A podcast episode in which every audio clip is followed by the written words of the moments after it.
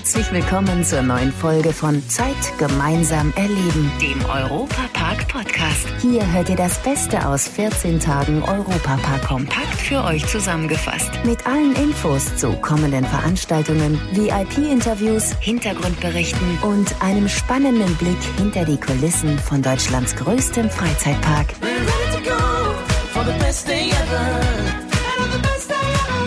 Hallo liebe Fans des Europapark, hier ist Matthias Drescher. Schön, dass ihr uns auch in diesen schweren Zeiten treu seid.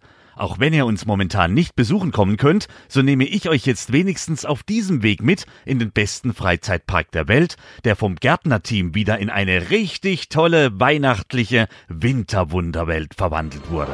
Exklusiv aus dem Europapark. Eigentlich wären wir Anfang Dezember komplett startklar für den Winterzauber gewesen. Aber die bekannten Umstände strapazieren weiterhin unsere Geduld. Rund 3000 Tannenbäume stehen bereit, die allesamt aus dem Schwarzwald in den Europapark geholt wurden. Unter anderem von Landwirt und Christbaumbauer Ulrich Müller aus Fischerbach im Kinzigtal. Ja, wir haben das große Glück und freuen uns auch sehr darüber, dass wir seit der ersten Stunde mit dabei sind, im Europapark äh, Bäume zu liefern. Wir sind da sehr stark im Premium-Segment unterwegs und sind auch sehr dankbar dem Park, dass er sehr regional einkauft. Also es ist nicht nur bei mir, sondern bei sehr vielen meiner Kollegen wo ich auch schon oft ähm, Adressen geliefert habe, damit auch der Europapark an gute und regionale Bäume kommt. Und das macht auch Spaß, mit solchen Menschen und mit solchen Firmen zusammenzuarbeiten. Die Bäume kommen direkt von seinem großen Bauernhof mit insgesamt 50 Hektar Land und Wald. Wie kommt man denn zu diesem Job? Ja gut, ich habe äh, Anfang, wo ich äh, ein junger Mensch war, so Mitte in der Schulzeit, sprich also Landwirtschaftsschule, Meisterschule, natürlich immer ähm, parallel überlegt, wie kann ich meinen Betrieb aus, der, aus dem Nebenerwerb in den Haupterwerb führen. Und äh, Fläche äh, war ja da, nur natürlich extreme Hanglage und was macht man am besten mit den Flächen im Wald? Und äh, haben uns dann entschieden, gemeinsam in der Familie, dass wir hier einfach mal einen Versuch machen mit Weihnachtsbäumen. Und so ist dann das ganze Geschäft so die letzten 30, 40 Jahre gewachsen und wir liefern heute eben sehr viele Städte und Gemeinden, ähm, die dann eben einfach diese schönen Premium-Bäume bekommen. Natürlich bleiben auch einige Bäume am Ende der Weihnachtssaison übrig. Viele fragen sich, was mit denen passiert, die bis Heiligabend keinen neuen Besitzer gefunden haben.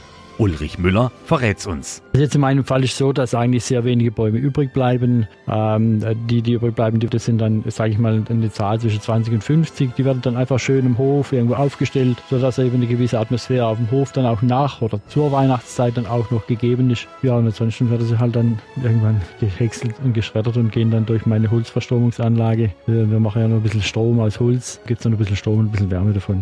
Ja, manche Weihnachtsbäume machen mehrmals warm. Einmal beim Fällen, dann beim Aufstellen und zum Schluss aus dem Ofen.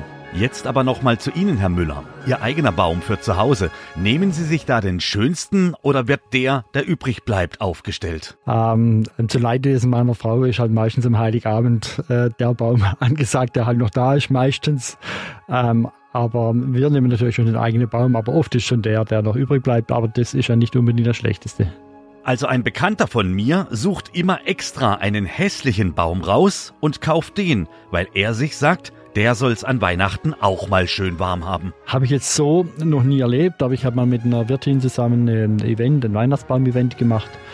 Und die habe dann proaktiv bei uns auf dem Hof die Weihnachtsbäume geschlagen und dann die Festlichkeit wurde dann in der Gastronomie abgehalten.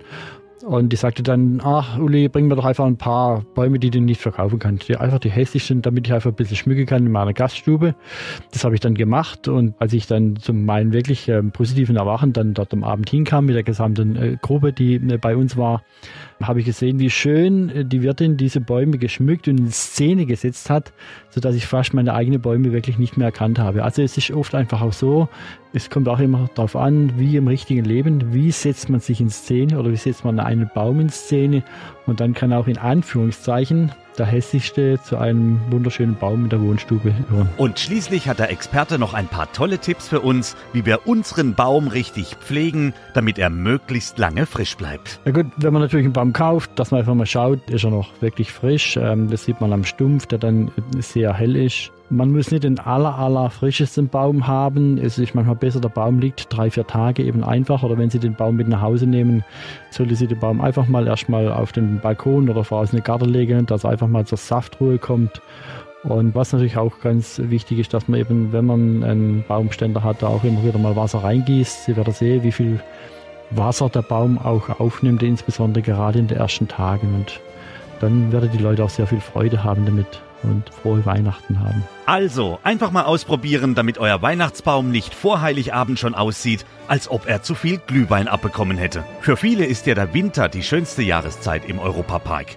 Kollege Tobias Siegwart, gerade das Riesenrad ist ja da ein richtig großer Magnet. Ja, das sieht man schon von weitem. 55 Meter ist es hoch. Das Riesenrad Bellevue wird immer extra nur für die Wintersaison aufgebaut im portugiesischen Themenbereich. Da, wo normalerweise der Wasserauslauf ist von der Atlantica Super Splash, also der Wasserachterbahn.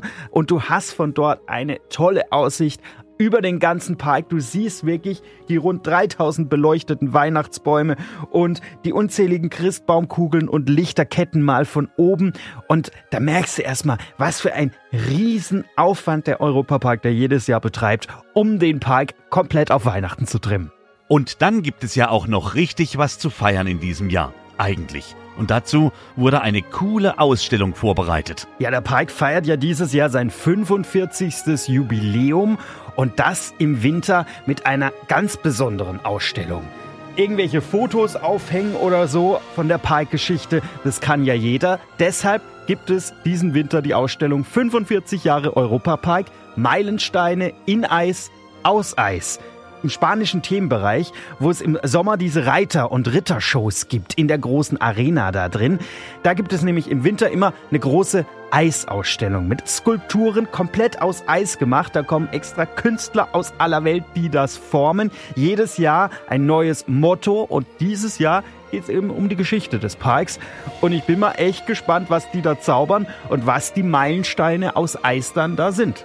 Ihr kennt das alle von euch selbst. Jeder, der schon öfter im Park war, hat ja so ein Lieblingsplätzchen, wo er unbedingt hin muss, wenn er wieder in den Park kommt. Tobi, wie sieht es denn da bei dir aus? Also mein Highlight bei jedem Besuch im Winter im Europapark ist das Aufwärmen in der saugemütlichen Erdinger Urweißhütten. Also steckt ja schon im Namen urig das Ganze. Das ist eine große Hütte, die sie da aufgebaut haben, mit ganz viel Holz. Und wenn du da reinkommst, dann hast du das Gefühl, du bist echt auf so einer Alm mitten in den Alpen, mitten irgendwo im Skigebiet. Teilweise, also ich finde es sogar gemütlicher als in mancher echten Alm. Sitze an schön rustikalen Holztischen, kannst sauleckeres Käsefondue essen. Es gibt aber auch Kässpätzle oder gebratene Spanferkel und natürlich, wie der Name Erdinger Urweisenhütten auch schon vermuten lässt, leckeres bayerisches Bier. Dazu auch noch immer so zünftige Live-Musik. Das freut mich vor allem als alter Blasmusiker. Und das Ganze hat schon dafür gesorgt, dass ich da manchmal gar nicht mehr raus wollte. Bis dann meine Freundin irgendwann gesagt hat, hey, Tobias, es gibt auch noch andere Attraktionen hier im Europapark. Und ich muss dir sagen, ja, so eine Achterbahnfahrt, die wird nochmal zu einer ganz anderen, ganz besonderen Attraktion nach vier Hefeweizen. Damit dann da auch nichts schief geht bei der Heimfahrt mit vier Weizen, hat der Europapark ein sehr interessantes Angebot vorbereitet, das wir doch hoffentlich alle bald genießen können. Ja, damit man diese Hüttenatmosphäre ganz unbeschwert erleben kann, hat sich der Europapark was ausgedacht. In ausgewählten Zeiträumen gibt es nämlich 20% Ermäßigung auf die Hotelarrangements und Übernachtungen mit Frühstück und Eintritt in Europapark. Alle Infos dazu auch im Netz auf europapark.de. Bis es soweit ist, dass wir im Park wieder Zeit gemeinsam erleben können, haben wir auf YouTube mit der Sendereihe Weekly etwas ganz Besonderes für euch. Hinter den Kulissen von Deutschlands größtem Freizeitpark. Das Gesicht dazu ist Stefan Meyer, den kennt ihr sicherlich auch schon von seinen Sendungen im Europaradio oder bei Schwarzwaldradio. Wir schalten jetzt mal rüber zu den Dreharbeiten. Stefan, was kann man sich denn unter Weekly vorstellen? Das Motto von Europapark Weekly ist, wenn ihr nicht in den Europapark kommen könnt, dann kommt der Europapark eben zu euch. Und das machen wir, indem wir euch an Orte mitnehmen, an die man normalerweise nicht so kommt. Das heißt, ich blicke für euch hinter die Kulissen, war zum Beispiel in der Europapark Arena, habe mir dort die Dinnershow angeschaut, beziehungsweise dort hinter die Kulissen geschaut. Äh, ich bin im Set von Piraten in Batavia rumgelaufen und zwar äh, so hinter den Kulissen. Das war wirklich sehr, sehr interessant und spannend. Ich habe mir mal angeschaut, äh, wo eigentlich das Büro des Weihnachtsmanns ist. Also ja, wir nehmen euch mit an Orte, die ihr vielleicht noch nicht kennt oder an die ihr normalerweise eben nicht hinkommt. Das ist immer sehr, sehr interessant. Und dazu gibt es Interviewgäste im Studio 78, die dann zum jeweiligen Thema der Sendung wirklich auch was zu sagen haben. Und die neue Wasserwelt Rulantica kommt ja Gott sei Dank bei Weekly auch nicht zu kurz, gell Stefan? Das Gegenstück von Europa Park Weekly ist Rulantica Weekly. Da schauen wir auch hinter die Kulissen, aber hier von Rulantica. Ich habe da zum Beispiel mich im neuen Bereich Hügedal mal umgeguckt, was es da so alles gibt. Und ich war bei Yulby, der neuen VR-Attraktion des Europa Park.